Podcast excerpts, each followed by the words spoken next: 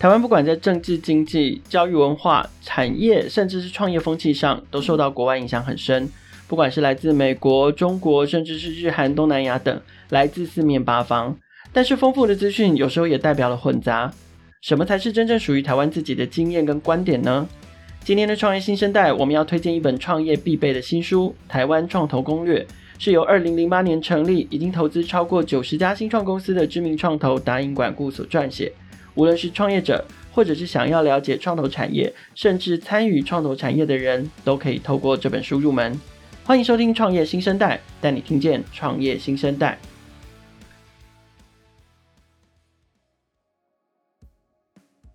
今天创业新生代的节目现场，很高兴要跟大家介绍一本对我相信对创业生态系的每一个分子来说都非常重要的一本新书，叫做《台湾创投攻略》。这本新书。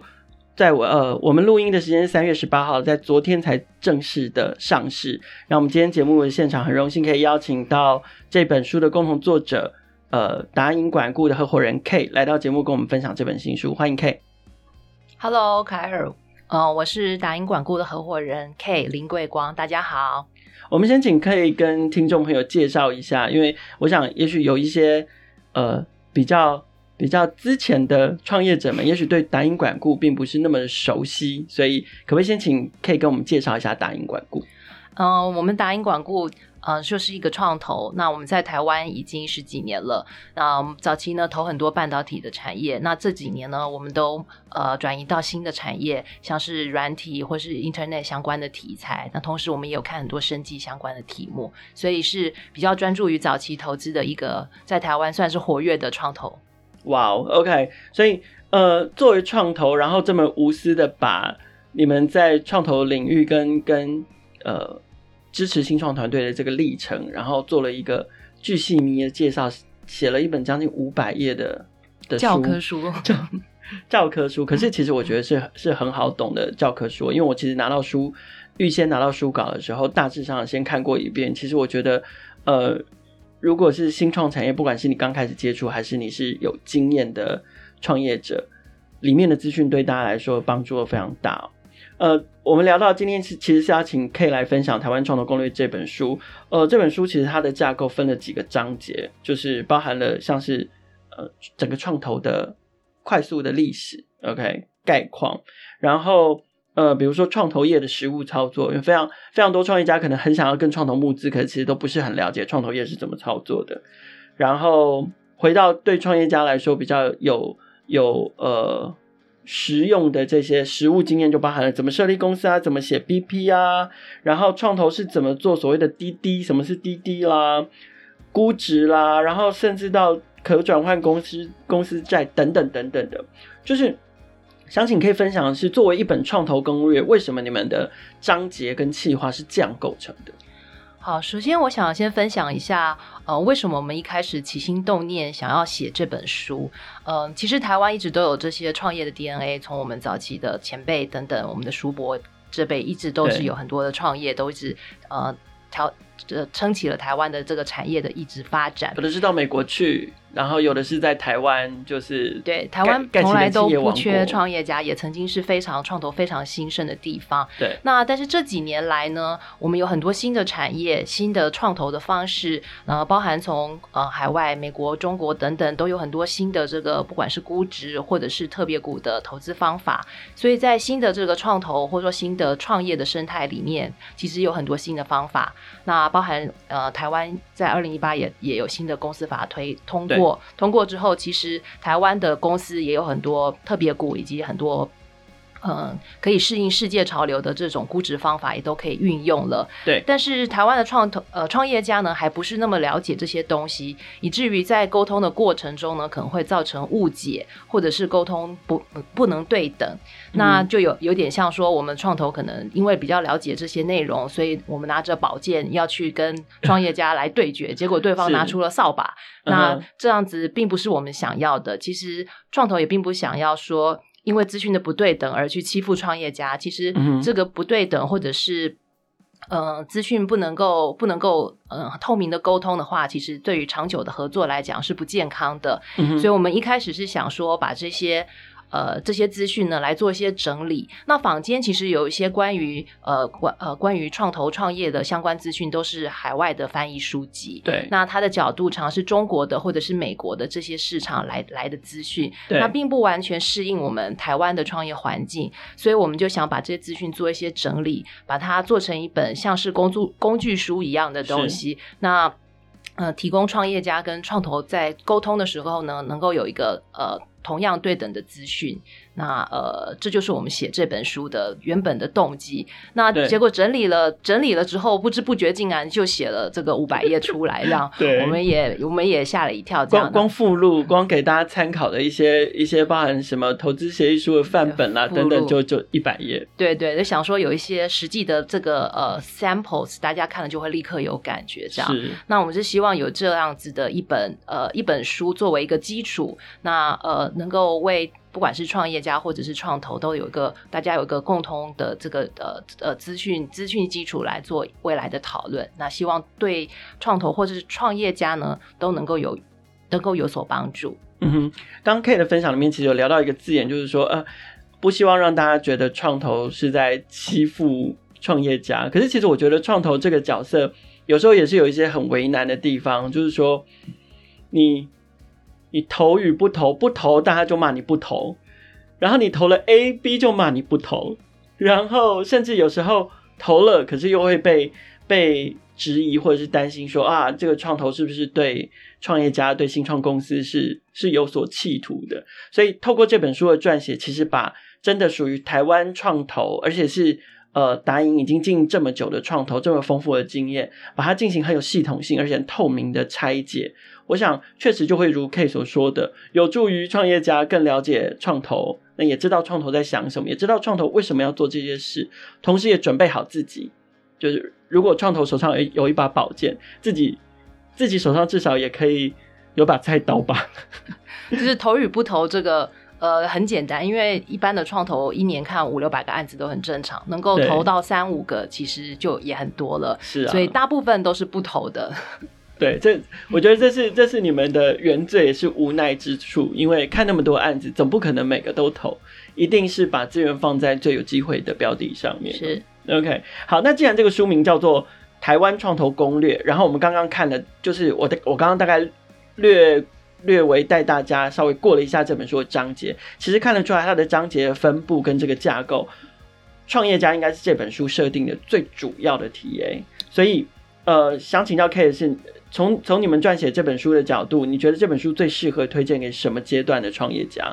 嗯，其实其实任何阶段的创业家都有可能可以在这本书里面找到他有用的章节。嗯、那当然，如果是第一次出来募资的创业家，对他来讲会特别有帮助，因为还没有跟创投有很多的交流过，所以比较不知道说，哎，创投到底是怎么运作的，我要怎么跟创投来来打交道，甚至有些语言我们可能都还听不懂。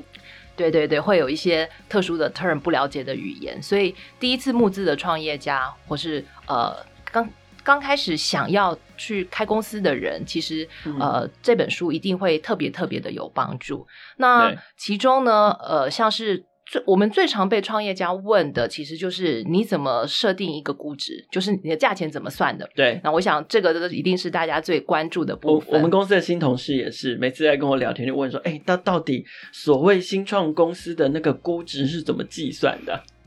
很多创业家自己也搞不清楚。对对对对对，那呃在。在这本书里面，我们有非常详尽的呃去探讨说，所谓的特别股是什么，那投资的估值是怎么来的，那创投是怎么样去想的。那其中比较重要的就是说，我们并不是像一般的呃，你可能可以上网可以 Google 很容易就可以找到说某一个 term 是什么意思，只是一个平白的解释。对，我们有特别针对创投心中的 OS，他为什么要设计这个 term，他日后其实是有什么样的目的？那以这种角度呢，来一一去阐述每一个 term。他背后其实想要表达的，或是他想要达到的目的，那我觉得这个部分的分享呢，可能是对于呃从来没有募资过，或者是说不了解说，哎，另外一方这个创投他们为什么会想要这些离离扣扣的东西的创业家，会特别特别的有帮助。我自己在呃读那个独角兽那个章节的时候，就特别有感。我就发现哇，你们讲话真的其实还蛮坦率的，就是关于因为独角兽这个这个现象，其实在台湾引起蛮多讨论跟争议的。那有些人觉得重要，有些人觉得有激励性质等等的。那我我我在看书中对这这这个现象的表达的时候，我也是觉得哇，真的是真的应该是蛮直白，就把自己的立场说出来。所以呃。嗯，这也是我喜欢这本书的原因哦。因为我们做创投，其实有一个很重要的能力，就是要能够有自己的看法，而不是从众于现在媒体上。不好意思，您是媒体，媒体上写什么东西，我们不会，或者是政策。对，我们不会直接就直接就直接 take it，就说这就是我的 view。最重要就是自己要一个自己的 view。嗯。那我们在这本书里面其实也有表达，不管是对独角兽现象，或是对各种呃投资的条件，或是对投资决策的一些背后幕幕后的一些呃的的一些目的，其实我们都会用另外一个角度来很很坦诚的把我们的角度讲出来。OK，那可是如果说，呃，针对创业家来说好了，如果我们真的要挑几个章节作为创业者必读的，因为毕竟这本书真的是很有分量。我我昨天我昨天拿到新书的时候，我有点惊讶，因为因为当时拿到那个书籍简介的时候，我想说，嗯，我就想说应该不会太厚吧，可能大概三百页吧，就竟然没想到是，就是真的是很像。很像《古文观止》的厚度啦，没有那么夸张。对，好，我不知道现在还有多少年轻人有知道《古文观止》这本书，但是差不多跟《古文观止》差不多厚啦，或或者是那个《唐诗三百首》这样。好，Anyway，好，所以这么这么多这么大量的内容，那可能短时间之内没办法快速的消化，所以如果我们要挑几个章节作为创业家必读的话，可以会怎么推荐？如果是新要创立一个公司的创业家的话，那我们有一章是讲新创公司的设立，包含是否你应该要设在海内外，要怎么样去设计你的股权架构。我觉得这个里面有很多实用的资讯。很那很很多人以为就是公司登记在外面，那个就叫做。什么海海外架构好像对对，但这里面完全误解。这里面有很多实用的资讯。那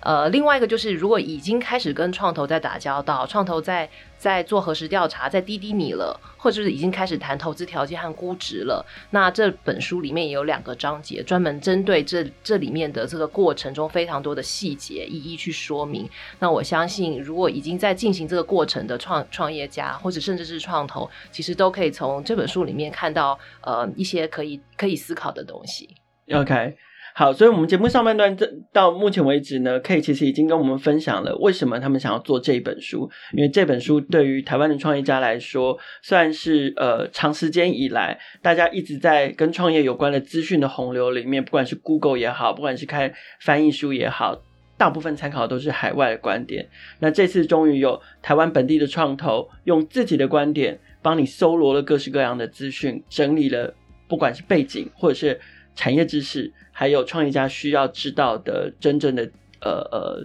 知识跟技能，然后把它用本地的观点把它写出来，所以对台湾创业家来说有极具参考价值。可是除了创业家之外，还有哪些人适合读这本书呢？我们休息一下，等一下请 K 继续跟我们分享，马上回来。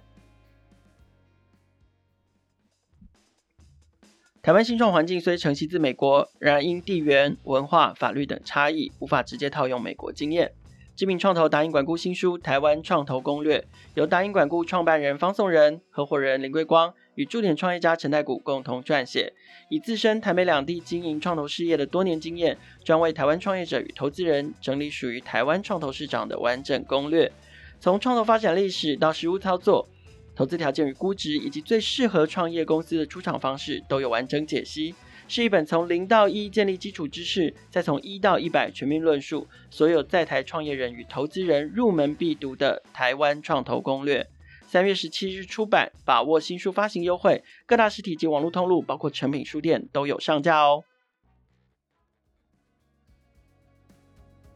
欢迎各位朋友回到创业新生代的现场。我们今天现场要跟大家介绍的是，对于创业家或者是在创业生态系里面必读的一本圣经。一本新书《台湾创投攻略》，我们现场邀请到的是《台湾创投攻略》的共同作者达英管顾的合伙人 K 来到现场，跟我们推荐这本书。刚才 K 有跟我们分享，就是说针对创业家来说，有哪一些章节是必读的？那我想，除了创业者之外，就像我一直强调的，我我我自己也不是创业家。OK，我们作为一个可能在创业生态系里面协助创业家或服务创业家的角色，这本书的各个章节的分布或是内容，对我来说也是很重要的 know-how。那站在作者的角度跟呃跟创投的角度，就是说这本书你们还会推荐给哪一些呃想要了解创投产业，或者是？目前对你们还是有一些陌生跟好奇的读者，哪一些类型的读者会是会会会是你们也想要把这本书推荐给他们的对象？那你会推荐他们读哪一些章节？我们刚刚在开玩笑说，如果要推荐给其他的对象，就是其他想要发大财的人。那创投这个行业的呃回报，我们在这书里面其实也有呃参考一些统计，在一年或是。一季、一年甚至三年间的回报，其实都比不上呃，你直接去买这个 Nasdaq 或者是 SP five hundred 这些 index。对。所以，可是呢，如果时间拉长到十年、十五年，甚至二十年以上的话，嗯、其实创投做创投的这个回报回报率呢，是远呃远远超过你直接在公开市场上买这些板子上面的 index 的。那这告诉我们一件什么事情呢？谁会在乎十年、二十年的回报率呢？要很很有很多资金的人。其实最重要的是政府，因为我们想要的当然是这个、啊、这个国家这个呃这个经济里面的产业能够源源不断，一直有新的东西兴盛的跑出来。从产业的角度从产业的角度来看，十年二十年后，我还有其他的护国神山吗？我还可以创造更多的护国神山吗？这是真的。所以也以产业的角角度来讲。对中长期产业的发展有兴趣，当然也就是对你中长期的这个，不管是财富的分配，或者是财务的财务的这个这个操作有兴趣的人，嗯、其实都可以从这个源头来关心创投这个这件事情是怎么操作的。嗯，那不管你可能是一个天使投资人，或是你有兴趣来投资一些很早期的公司，或者是你是企业里面，你想要为你的企业寻找下一个新的呃新的题材，下一个成长动能的呃专业的人士，其实呢，你都可以以这个创投的角度来看，说我们怎么去看一个所谓新创这件事情。我并没有要。呃，是一个创当一个创业家的时候，新创产业这件事情对我为什么还是很有意义啊、呃？那不只是说有可能十年、二十年的财务报酬，更有可能的是我们下一个世代他们他们的产业会是什么，他们的经济发展会是什么？那我们这个这个其实是每一个人都会要关心的。呃，我觉得除了刚刚 K 分享这群人，我觉得刚刚 K 的 K 提到政府这件事情也给我一个灵感，就是说，其实我们现在政府里面有呃。一些很重要的长官跟官员都也很热，也很热切在负责跟新创发展、新创产业发展有关的事物，然后也非常热切的希望可以支持台湾新创产业发展，然后一样嘛，就长出新的护国神山。可是我我我觉得这本书也很适合推荐他们好好去读一读，因为。我觉得大家除了不要只是只是在希望创投要投，或者是责怪创投怎么都不投谁不投谁不投早期不投哪一轮之外，我觉得对于政策制定者，真的要深入的去做跟新创产业扶持有关的的政府的长官们，其实也很适合好好读一读这本书，你就会更了解创投，你也会更了解创投对于产业的的关注，还有。呃，发展是什么？我觉得这对政政策制定也很有帮助。嗯，呃，刚才凯尔提到说哪一些章节，所以我也还是 specific 讲出来。就是呢，我们在呃前面两章其实就很就很呃很很仔细的去探讨了创投的历史，创投是怎么来的。那一个创投业实务上是怎么样操作？嗯、怎么样设立？怎么样分红？怎么样获利？然后组织架构是什么？那其实都是因为有这样子的背景，所以创投才会去做什么样的投资。对。那我想这个部分呢，就对于说，呃，因为创投本来就是以前都是说是很神秘行业，因为做的很比较是比较小众，然后所以对这个部分有兴趣的，包含。的像凯说，政策制定者会觉得说，为什么创投都不做什么？那其实这些都是因为都是有一些背景的，所以这个地方可以，嗯，我们就就是揭开这个头纱，让大家来来了解这样子。对，而且我觉得这就像是我在节目开头说的，台湾呢、啊、常常吸收到不管来自欧美的、中国的、日本的、整个东亚的各式各样的不同的资讯。那呃，在这么多的资讯里面，其实你必须要了解很多事情，很多事情的发展脉络是其来有自的。所以我们在导论的地方就就整理了创投简史，让大家会知道说，其实台湾主要的这个创投产业跟新创产业的发展，它其实是沿袭了哪一套系统，甚至包含跟法规都是有关系的。所以它它会这样发展是有它的它的意义跟它的由来存在的。那我们要往前走，不管从政策的角度，从投资的角度，从创业的角度，要往前走，其实也有一定的方向要遵循，对自己的发展来说才会比较有利。OK，所以其实从刚刚前面这样的分享下来，大家也可以听听出来，就是说，呃，在整个创业生态系里面，大家对于创投啊，其实有时候都还是会有一些迷思跟跟误解，可能是一知半解的情况之下，可能是资讯乱七八糟的情况之下，那可以。从事创投行业这么久，在江湖打滚已久，我觉得一定听过很多莫名其妙的都市传说或者是迷思，可不可以分享跟我们分享几个就是至关紧要，然后对创业家来说一定要破除的迷思？好，我有整理几个迷思，就是常听到的。第一个就是创投都不会投我们这种东西啦，对，我们这种东西啦。哦，那这个。这个呃，几乎所所有所有募资很很困难的这个创业家都会呃都会这样子抱怨，这样，因为就很豪气的说，这个我们这个题目创投看不懂。那呃，我刚才其实前面的节目也有提到，创投呃平均一年可能看五六百个案子，但是能够投的就是三五个案子，所以对创投来讲呢，say no 就是就是我们的日常生活，嗯、就大部分的东西我们看了都没有办法投。那所以，呃，我们在书里面有提到，这个、这个、这个是创业家必须要了解的现实。所以，大部分的创业呢，都是没有办法被创投投资到的，你必须自己想别的方法来募集你的资金。嗯、那因为。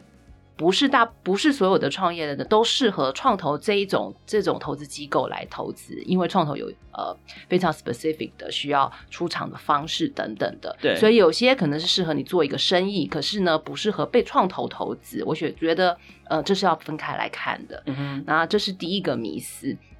那第二个迷思就是说，台湾的估值很不好，所以我们要设到境外去，嗯、我们要设到呃开曼或是一些某某没听过的岛屿去，那这样子呢，嗯、我才能够有很好的估值，然后国外的大钱就会蜂拥而来，这样子。那事实上呢，我们在书中也有提到，呃，很多的估值的膨胀呢，是来自于有特别股的很多特别条款在后面。然后能够保护投资人、保护创投在出场的时候有特定的比例可以可以拿回来，嗯、所以估值的估值只是我们表象看到的一个一个呃 price tag，可是其实后面呢，它是有很多特别股的呃特投资条件。那像 WeWork 之前估值这么好，可是 IPO 也是很惨呢、啊。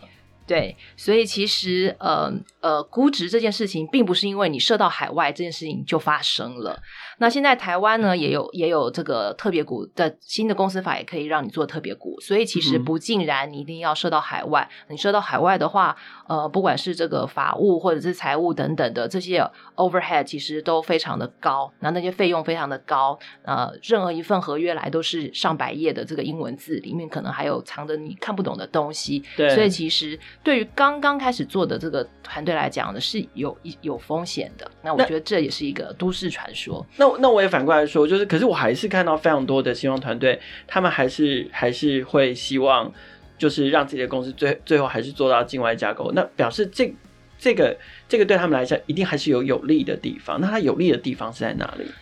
境外架构是这样子，就是说今天你。你的呃创业刚从台湾开始，你用的都是台湾人，然后你的生意一开始是只有在台湾的时候，其实没有什么理由你一定要用境外的架构。对。但是如果你的公司发展到一个程度了，那你有很多海外的呃生意，然后你有好多的分公司等等的，你可能有更多的税务、财务的考量的时候，更更重要的是你有海外的投资人，譬如说他是美金的基金或者其他币别的基金，对，他希望能够直接投到一个他美金就直接可以投进去的一个 entity 的时候，哦、对，这时候你就适合把自己把它移到海外去，那这是一个更大的这个这个架构的的的的使用这样子，所以这这是阶段性的问题，对对对。那第三个常听到的这个迷思就是台湾创业环境很不好。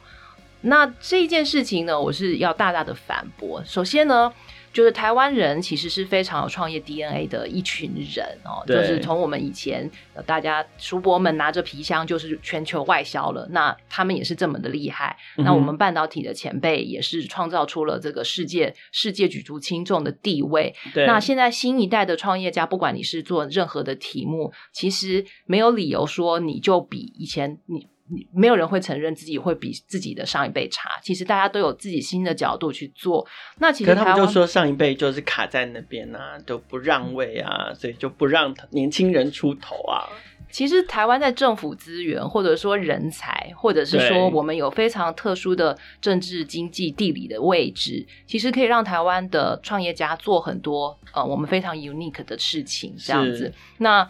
任何。不，竟然在创业，其实，在任何任何事情上，年轻人都会说老人卡位，老人都会说年轻人不长进，所以其实这个是是没完没了的。我觉得这个完全也不需要再针对创业这件事情来特别去讨论。各个领域好像都是这个样子。对对，但是台湾的创业环境真的没有不好。那像呃政府在政府在这个不管早期的呃很多很多方案，很多呃很多这个扶植，很多孵化器的这个这个。呃，设立等等的，其实对于早期的创业家来讲是非常非常的友善，所以甚至我们这几年都有看到很多外国人特别跑来台湾，然后在台湾创业，也得到很好的资源。那台湾的呃软体工程师，然后当然还有硬体工程师，也都是就是我们已经世界有名了，就是非常的呃品质很高，而且呢呃忠诚度都不错。所以其实台湾的创业环境绝对没有不好，甚至呢可能是非常的好。这样子，对，这这正是我岔题想要问的，就是我我我们岔题聊聊一个，就是你反而会不会觉得这样子有一点太好，或者是说，呃，因为感觉创业的那个进入门槛越来越低，越来越容易。那我我自己有一个感觉是在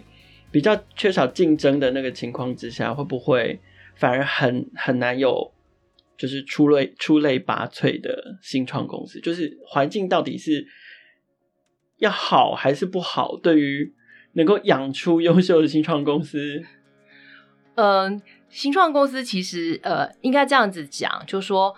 呃，无论无论你是做什么，其实竞争都还是非常激烈的。因为今天你不管做什么，你都不可能只雄霸从而小岛就就做完了。对，那。事实上，不管你做什么，你的竞争都是来自世界所有的地方。那尤其尤其是互联网这个时代，你这个题材的话，你的竞争绝对是全部都是世界级的。嗯哼。所以呃，没有所谓的呃竞竞争太少，大家就很轻松这种事情。真正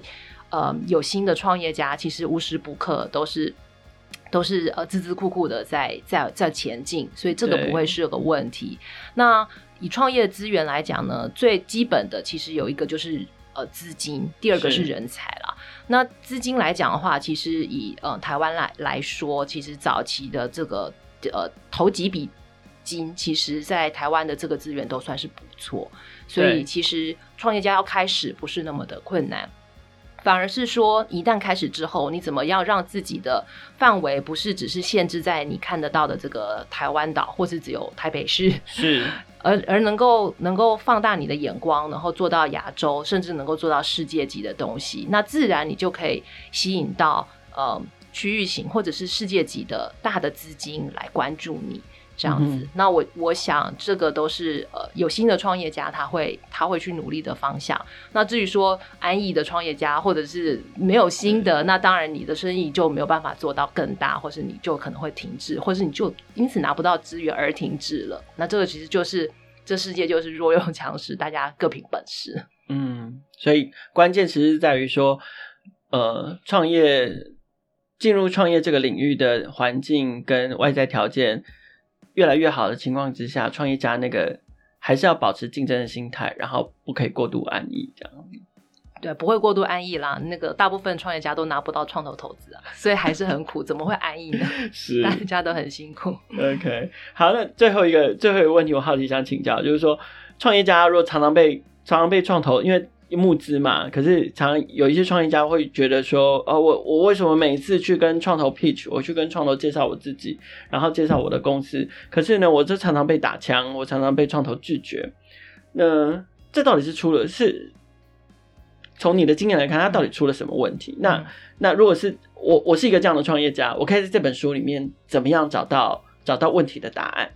？OK，其实呃，这件这个问题呢，其实有一个关键就是说。创业家常常都是因为市场很认真在创业，所以呢，都是以自己的角度出发去想事情，嗯、那不会从创投的角度或者投资人的角度来想，我为什么要投资这个东西？这个角度来想事情。那我们在书里面其实有呃很大一个章节在阐述说，呃，创投最在意的东西其实不是投资，是出场。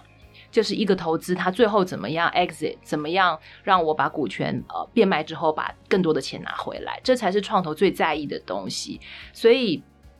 所以创投能投的东西呢，其实是有限制的，并不是所有看起来可以赚钱的生意都是创投想投的东西。那这个我刚刚节目前面也有提到过，那这个可以可能是大家在沟通上一个很大的断点，因为创业家都会觉得我的东西很好。甚至我的东西是个赚钱的东西，为什么创投不投？有些东西是不适合创投投，因为创投在意的是能不能出场，但是也许会适合其他他想要每年配息的、配息配红利的人投，而是不一样的角度。嗯、那嗯呃，所以回过头来，就是如果呃创创业家常常都被拒绝，那我刚刚讲的第一个讲的第一个是说这这是正常的。那 第二个呢，就是说要以创投的角度呢来思考。那如果创投最在意的东西其实是出场的话，那我的题材我有没有把这个出场的的未来勾勒出来，或是我自己看得到？我自己有没有想过是什么样的出场？那如果有的话，那我我才能够用这个当做一个未来吸引，能够能够吸引创投的一个一个。目前是空中楼阁的楼阁，但是我至少要把它画出来。以这个角度倒过来想，那包含估值，包含呃跟创投的沟通等等的，在这个过程中都会比较顺利。所以这本书里面一定找得到答案，可是可能要。彻头彻尾的好好的读一遍，哦，他第八章了，第八章可以读第八章。OK，好，今天创业新生很高兴可以邀请到 Kate 来到节目现场，跟我们分享《台湾创投攻略》这本书。这本书总共是由四个作者共同一起著作完成，将近五百页，有里面有历史，有实务经验，甚至是有。附录有工具表格，可以让大家来参考。它在三月十七号已经正式出版上架了，在各大的书店通路，包含了诚品书店，还有不管是网络书店或实体通路都有上架。鼓励大家把握新书优惠的期间，可以赶快入手。因为我们其实刚刚在节目的开录之前，其实有聊到这本书不单单是适合创业家，其实新创团队里面的每一份子都很适合读这本书，因为我们相信。会在新创团队里面加入新创团队里面的每一个人，呃，身体里应该都留着创业家的 DNA。创业新生代每周在 SoundOn 上面固定更新。创业小聚的朋友，除了可以在 SoundOn 上面听见每一个创业新生代的故事，我们在不同的平台也有放送，包括 First Story、KKBox、Apple Podcasts、Google Podcasts，还有 Spotify。每周三跟周五都会新鲜上架，欢迎大家随选收听、订阅、分享，和我们一起共同关注创业新生代。